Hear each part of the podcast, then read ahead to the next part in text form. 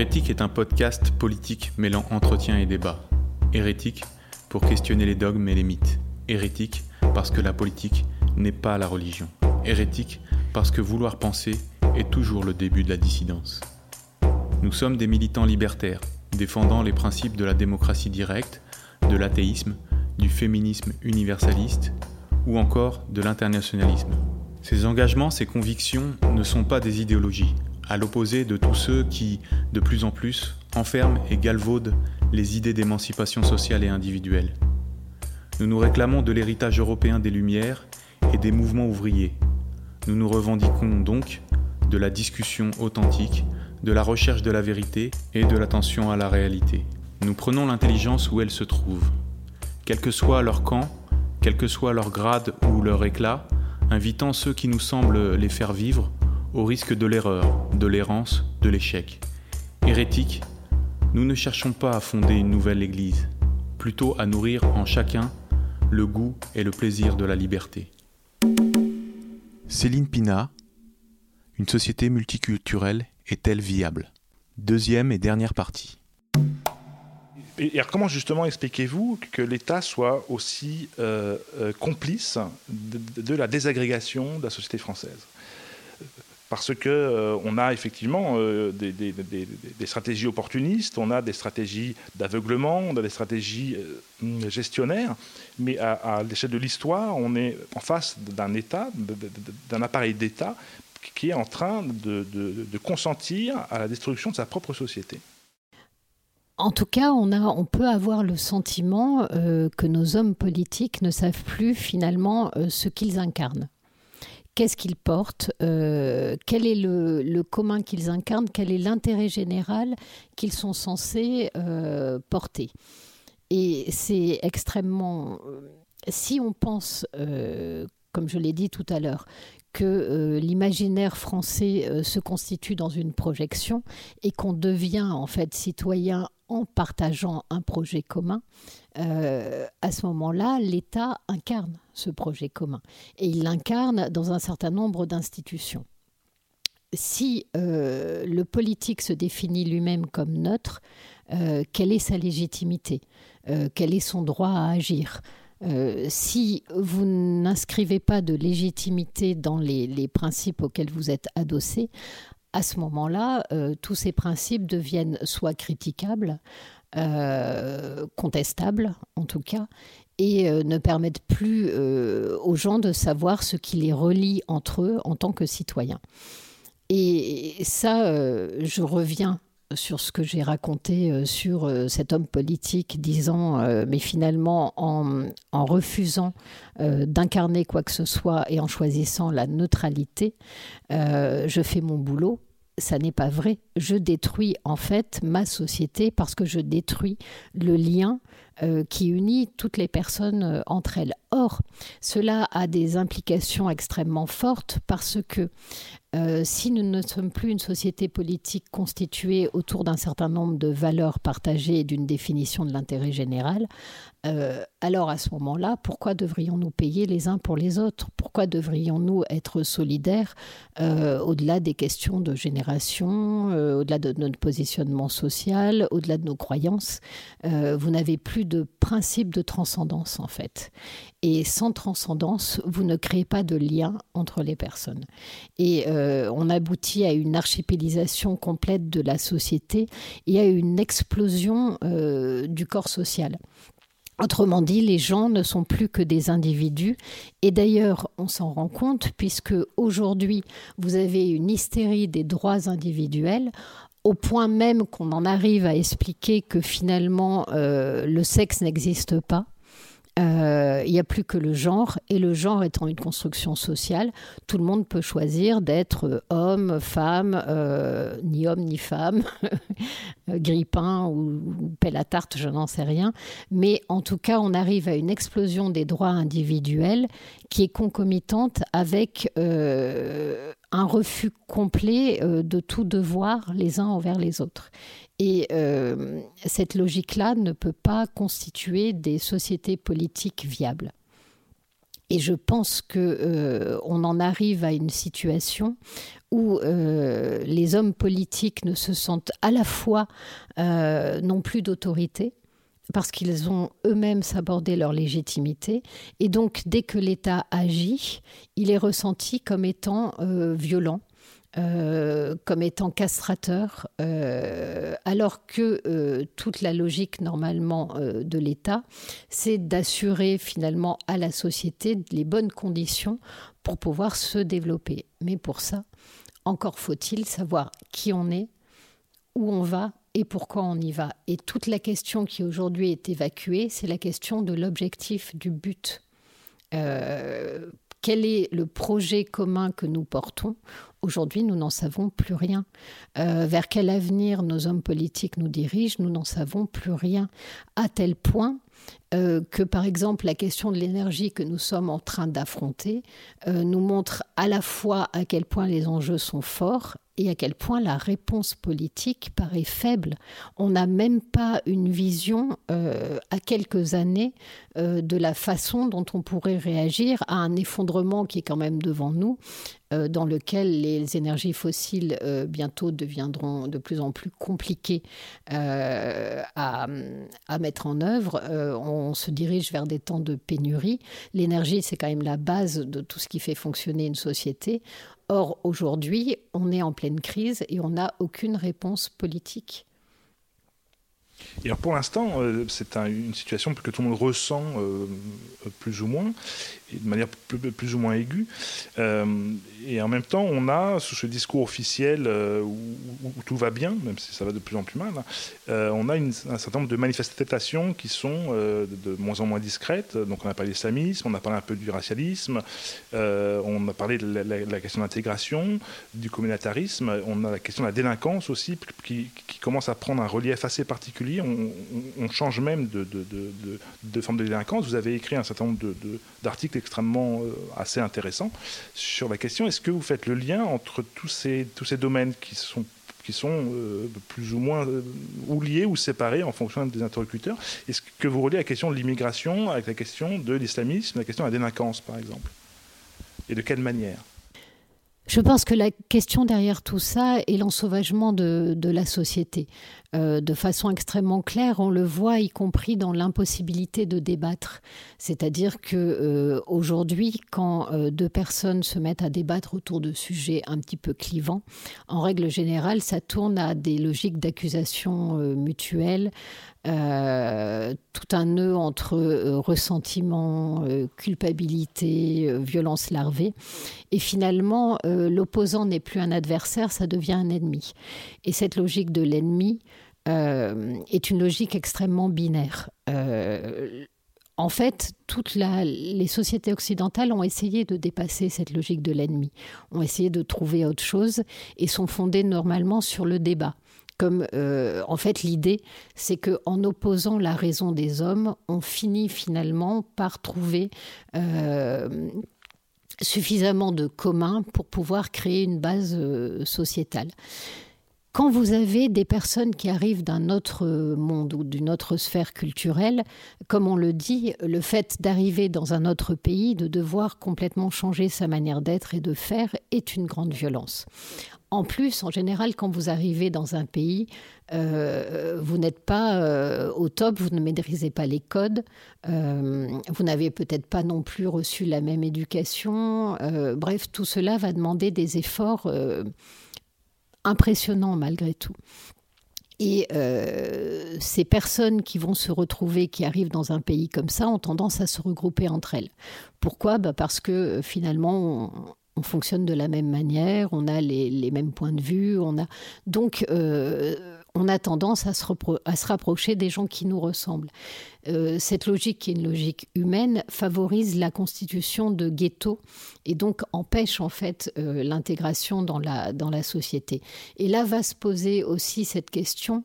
Euh, c'était assez intéressant, c'est Marc Wetzmann qui raconte en fait comment se passe après la colonisation l'arrivée notamment des Algériens, des Marocains ou des Tunisiens. Mais plus particulièrement des Algériens. Ce qu'il va euh, expliquer, c'est que à l'époque, tout le mouvement, par exemple, le, le, FLN, voit partir tout d'un coup les gens qu'il est censé avoir libérés de l'oppression coloniale. Il voit une partie de sa population partir et aller travailler chez l'ancien occupant. Ça, ça pose quand même un, gros problème.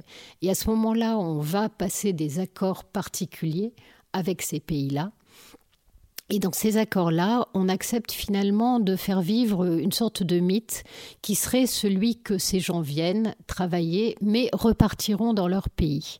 Et on a par exemple une scène qui se passe, je crois, dans les années 90, où vous avez euh, Hassan II, qui est roi du Maroc à l'époque, qui arrive à une émission euh, de 7 sur 7 dans lequel il explique que les Marocains ne pourront jamais être intégrés et devenir réellement français parce qu'ils euh, sont avant tout, ils doivent être avant tout fidèles à leurs origines. Et euh, cette mentalité-là, nous, on va l'accepter au point que euh, quand ces immigrés-là arriveront dans notre pays, on dira non, mais ils n'ont pas besoin d'être intégrés vu que de toute façon, ils vont repartir chez eux. Et c'est pas vrai. En fait, non, ils vont s'installer, ils vont, ils vont faire souche, ils vont prendre racine. Sauf que euh, on leur dit toujours, quelque part, que s'ils deviennent vraiment complètement français, c'est une trahison de leur origine. Et ce conflit de loyauté tel qu'il est installé ne permet pas de trouver sa place dans la société. Et quand vous ne pouvez pas trouver votre place dans la société, eh bien vous allez raconter une histoire dans laquelle vous êtes opprimé par cette société-là. Et si vous êtes opprimé par cette société, vous ne lui devez rien. Euh, finalement, tout ce que vous pouvez lui prendre euh, sans donner en échange, c'est jamais qu'une juste compensation. Cette logique-là euh, ne permet pas finalement de tisser des liens et de faire société ensemble.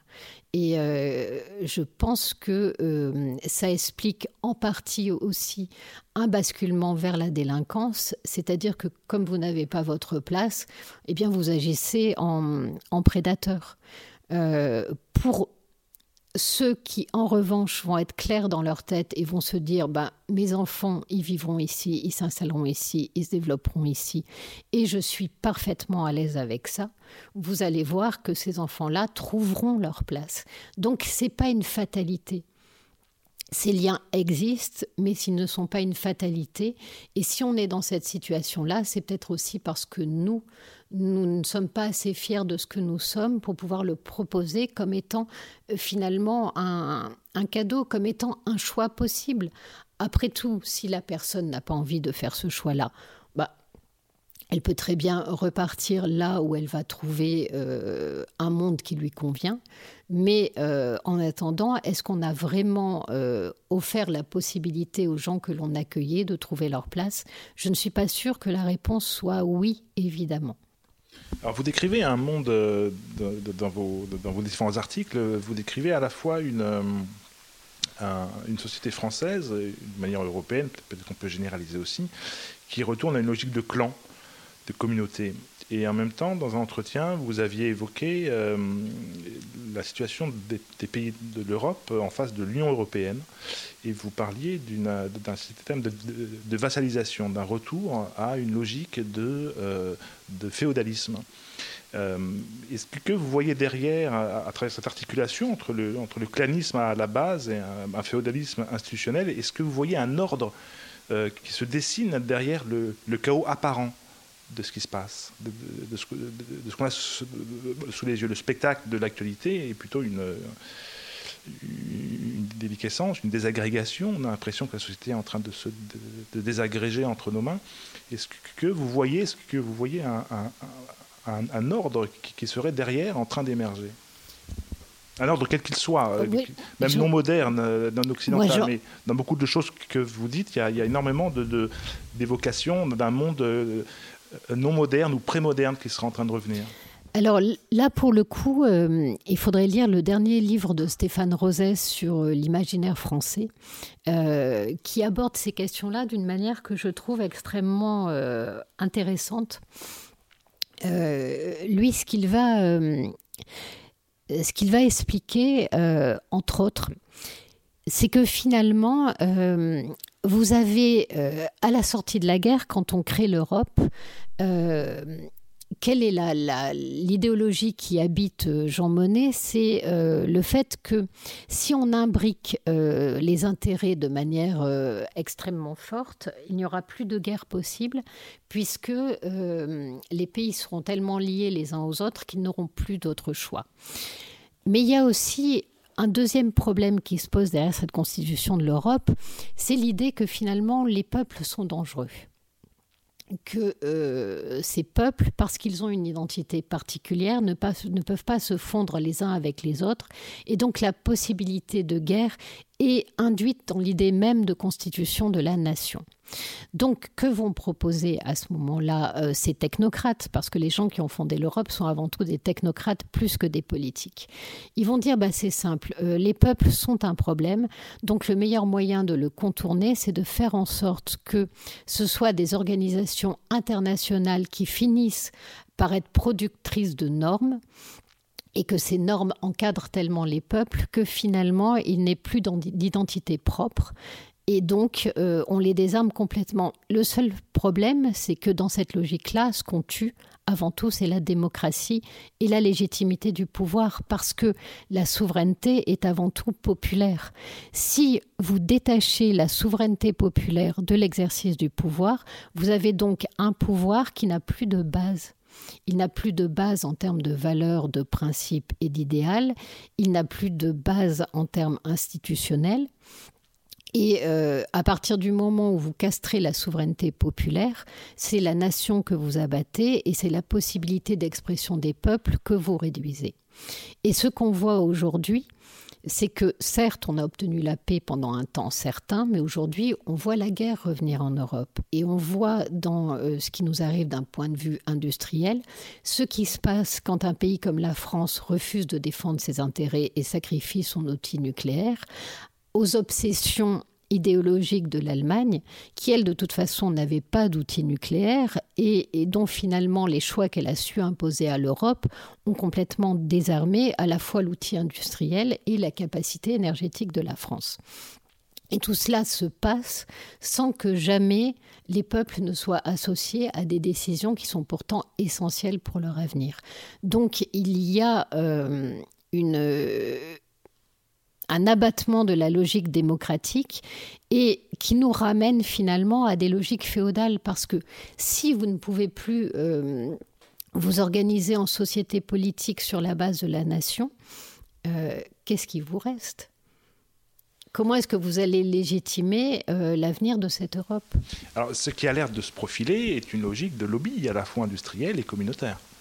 Est-ce que ce n'est pas un, système qui peut fonctionner également avec un État qui, est, supranational, qui n'a plus aucune légitimité démocratique, effectivement, euh, et une base qui est, qui, est, qui est découpée, euh, euh, qui est émiettée sous forme de communautés de communautés d'intérêt à la fois ethno-raciales ou industrielles euh, des lobbies qui, euh, qui, systématiquement euh, tendront à, tirer la couverture de leur côté et à orienter la, politique du prince. Est-ce que ce n'est pas un modèle vers lequel on va De plus en plus, on, parle d'un système impérial, on parle de l'empire, un système d'empire qui reviendrait. Est-ce que c'est quelque chose qui, vous parle? Autrement dit, un État qui est surplombant, qui est vraiment au-dessus de, de, tous les d'un ramassis de, peuples, qui n'a plus aucune unité réelle et à la base un rassemblement de gens euh, euh, sur des intérêts qui sont communs, mais qui ne sont pas du tout ni discutés ni démocratiques. Bah, le problème de cette transformation euh, vers l'empire ou vers la logique supranationale, c'est effectivement la question démocratique. après tout, on a pendant longtemps vécu sans démocratie. La logique impériale peut se passer parfaitement de, démocratie, ou en tout cas installer un simulacre de démocratie. Et euh, dans l'histoire, ça fonctionne très bien. La seule chose que l'on peut remarquer, c'est que finalement, la logique de nation est celle qui a associé la meilleure prospérité et la meilleure protection au peuple.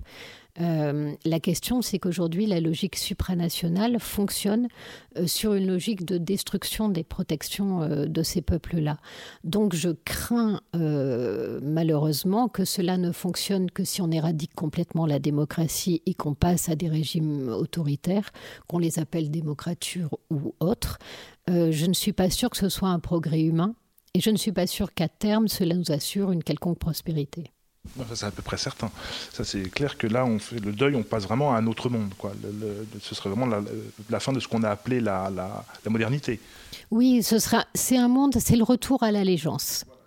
C'est-à-dire, euh, c'est un monde où finalement, ce n'est plus la raison euh, qui guide les hommes, euh, c'est leur soumission euh, à un pouvoir. C'est euh, la féodalité, en fait, elle repose essentiellement sur un concept de loyauté dans une société extrêmement hiérarchisée, dans laquelle chacun a sa place, qu'elle soit sexuelle, qu'elle soit sociale, qu'elle soit en termes de pouvoir, etc.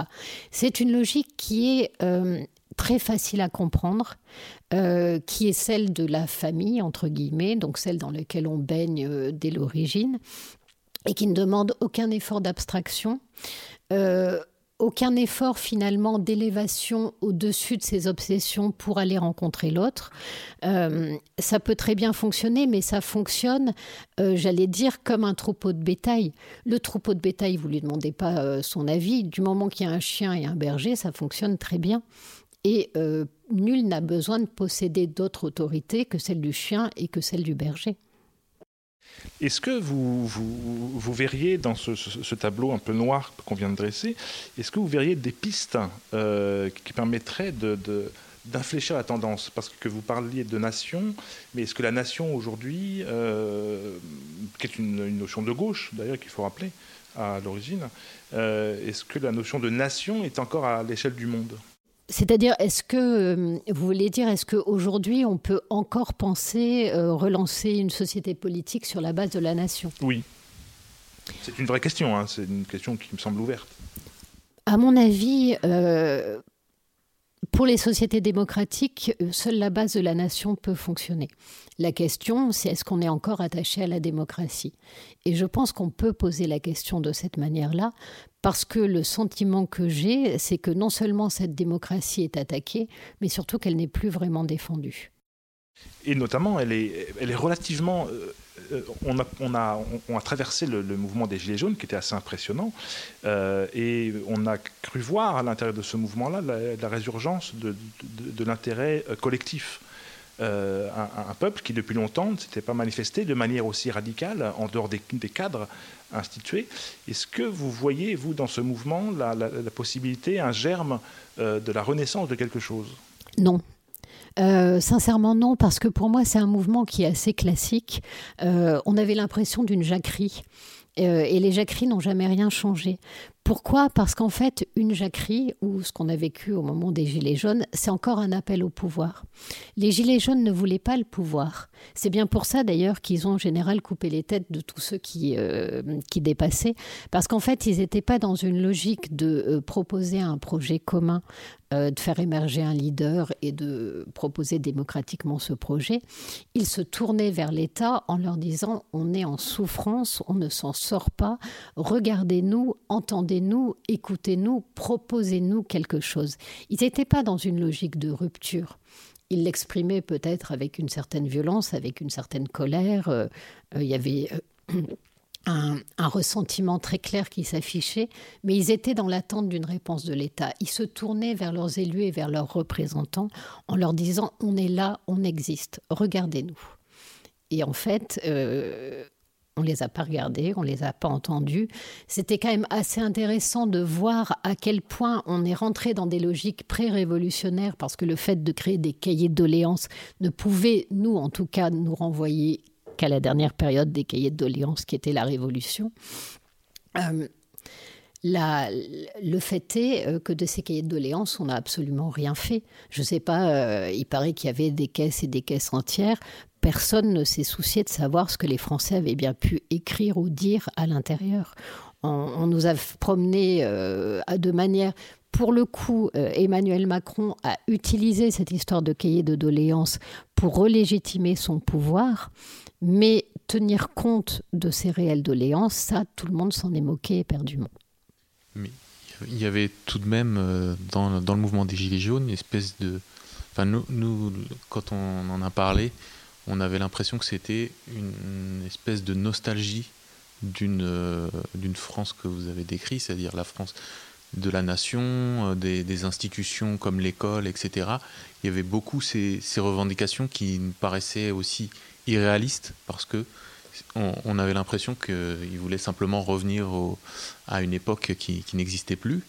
Euh, et, justement, on se pose cette question-là, c'est pourquoi, euh, comment, pourquoi la République, la laïcité, des choses qui, autrefois étaient euh, force de, rassemblement, pourquoi elles ne font plus rêver, pourquoi pourquoi on, a l'impression que la machine est en panne, en fait, la machine républicaine est en panne. Et vous, vous aviez quelques, quelques réponses, en fait, dans certains interviews. Vous voyez aussi la laïcité comme euh, quelque chose de transcendant, quelque chose de. Euh, oui, une spiritualité, des choses comme ça qui pourraient nous rassembler. Est-ce que justement dans, dans, ces revendications des Gilets jaunes, il n'y avait pas cette volonté-là aussi de refaire renaître cette nation, même de manière euh, naïve en fait? En tout cas, ce qui était compliqué, c'est que euh, les revendications étaient très peu portées. Autrement dit, euh, le constat euh, d'une souffrance sociale était exprimé, mais elle ne se traduisait pas forcément par des demandes politiques extrêmement concrètes. tout cela était, très flou. C'était plus l'expression d'une douleur que euh, la désignation d'un chemin possible. Donc ça, c'est le, premier souci. Et il se trouve qu'en face, il n'y a pas eu de proposition non plus euh, qui pouvait en, décrire un. Pourquoi euh, Je pense que ne, la démocratie, ça demande quand même un certain respect euh, du peuple en tant que tel, euh, même si c'est une notion extrêmement euh, abstraite que ce peuple. Et en tout cas, ça demande une vraie confiance dans la raison de l'être humain. Or, ce que je vous ai expliqué sur la construction de la, politique européenne, c'est que en fait, aujourd'hui, les élites estiment que le peuple n'est pas à la hauteur. Si elles pouvaient changer de peuple, elles le feraient bien volontiers. Oui, parce que, euh, par exemple, ce qu'un politique comprend très bien, c'est que vous pouvez avoir la meilleure solution du monde sur le papier. On s'en fout éperdument. La question, c'est de savoir si euh, vous arriverez à mettre en ligne des gens pour qu'ils fassent émerger cette solution, pour qu'ils la rendent concrète. La force du politique, c'est d'arriver à unir dans un but commun. Pour ça, si vous êtes un technocrate, c'est très contrariant. Parce que pour arriver à faire l'union, vous allez devoir en rabattre sur ce qui vous paraît être la solution technique la plus évidente. Quand vous êtes technocrate, le peuple est donc un facteur d'empêchement de gérer en rond, si je puis dire, euh, avec ses revendications, avec son, son incapacité à, à supporter euh, le déclassement. Euh. alors que quand vous êtes en haut de la pyramide, le déclassement d'une partie du peuple ne vous pose aucun problème vous ne le vivez pas. C'est donc pas, pas un souci. Et euh, quand vous pensez que vous détenez la, solution idéale et que le peuple n'est qu'un empêcheur de la mettre en œuvre, à ce moment-là, le latéraliser semble être la meilleure solution. Et vous le faites avec la meilleure intention du monde, vous le faites pour son bien. Vous ne comprenez pas qu'en fait, vous êtes en train de tuer toute la logique démocratique. Et c'est exactement ce qui est en train de se passer. La communication est complètement rompue parce que euh, le haut de l'appareil pense qu'il agit pour le mieux et que ce peuple stupide ne comprend pas ses intentions. D'ailleurs, regardez à quel point, quand un peuple se révolte, quelle est la première réaction du politique C'est de dire Ah merde, j'ai dû louper ma communication. Ben non, c'est peut-être que ton but n'est pas partagé. Et ça, c'est un bien plus gros problème que la question pure de communication. Et à vous entendre, alors je, repose ma question, à vous entendre, on a, quand même l'impression d'une situation qui est bloquée euh, de, tous les points de vue. Quel pourrait être euh, euh, pour vous le, chemin, les espoirs, les voies qui permettraient une, une d'infléchir la trajectoire mortifère sur laquelle nous sommes entraînés? Bah, Pour moi, la situation concrètement ne devrait pas être aussi pire. Malheureusement, parce que nous n'avons pas les hommes politiques à la hauteur, il est probable qu'elle continue à se dégrader. Pourquoi je dis qu'elle ne devrait pas être aussi pire? Parce que euh, je reviens sur la question de l'école. À partir du moment où on remet l'école euh, au cœur de la formation du citoyen, à ce moment-là, euh, la laïcité reprend tout son sens. La laïcité n'est pas liée aux religieux. Ça, c'est très clair. Mais normalement, qui c'est qui est censé incarner cette flamme Ce sont nos représentants. Si nos représentants sont des technos et sont incapables de faire vivre ce qui est le sens de nos sociétés, à ce moment-là, on n'arrivera pas à recréer un commun. Donc euh, cette idée de nation, elle vient aussi de la capacité que l'on a à donner une expression particulière à cette nation. Or, aujourd'hui, euh, on a des politiques qui voudraient euh, qu'on se fonde dans la mondialisation et que cette mondialisation écrase toutes les identités des différents peuples. Ça, c'est impossible. Il y a aussi cette question-là sur la, laïcité, parce que c'est vrai qu'on présente souvent, d'ailleurs c'est souvent les milieux euh, islamistes, communautaires qui vont le poser comme ça, c'est-à-dire la laïcité comme, euh, comme on dit, euh, comme la, publicité de McDonald's, venez comme vous êtes, on vous accepte tel que vous êtes, et tel que vous êtes, et donc une vision de la laïcité très libérale, multiculturelle, et, et donc on parle aussi de laïcité à la française, où euh, c'est plus une adhésion à un projet commun. Et euh, vous aviez une manière de le présenter qui était assez intéressante sur le côté justement euh, un projet presque spirituel. Mais oui, en fait, ce que j'essaie d'expliquer, c'est que la laïcité ne se résolvait pas à la séparation de l'Église et de l'État. C'est une partie de la laïcité, mais la laïcité politique, ça va bien au-delà de ça. La laïcité, en fait, c'est un projet d'émancipation. Comment est-ce qu'on justifie en règle générale l'exercice d'un pouvoir? Vous avez un système qui a très bien fonctionné pendant des années, qui était euh, le rapport au divin. On expliquait que finalement le pouvoir, le roi, était censé être le représentant de Dieu sur terre et donc d'appliquer des principes divins. La laïcité va casser tout ça, elle va faire de la raison de l'homme euh, le cœur de la justification de pouvoir et de la légitimité du pouvoir. Ce que la laïcité dit, c'est que les hommes sont dotés de raison, sont dotés d'une capacité de débat, d'une capacité d'échange, et que sur la base de cette raison, ils peuvent justement définir les principes qui vont les lier, qui vont constituer une société politique. Pourquoi c'est une transcendance? Parce que cet exercice va leur demander justement de se détacher euh, de leur sexe, euh, de leur appartenance religieuse, de leur appartenance philosophique, de leur appartenance ethnique, pour essayer d'aller vers cette forme abstraite de l'être humain qui est le citoyen. Et le citoyen, lui, est le dépositaire, ou en tout cas celui qui est en quête de la définition de l'intérêt général. Et donc nous devenons citoyens quand nous arrivons à nous accorder sur ce qu'est l'intérêt général euh, d'un peuple et d'une nation c'est à la fois quelque chose euh, qui demande une grande capacité d'abstraction, qui demande un effort spirituel réel, puisque l'idée c'est de dire j'abandonne mes particularismes que je réserve à la sphère privée. Dans cette sphère privée, j'exprime justement euh, tous ces particularismes-là. En revanche, quand je pars dans la sphère publique, dans le domaine public, à ce moment-là, j'essaie de m'élever au-dessus de mes desiderata propres pour aller rencontrer l'autre, pour faire œuvre de raison et trouver donc ce qui peut nous unir et nous faire agir ensemble. Euh, la politique, c'est de l'action. Euh, ça doit se traduire d'une manière concrète.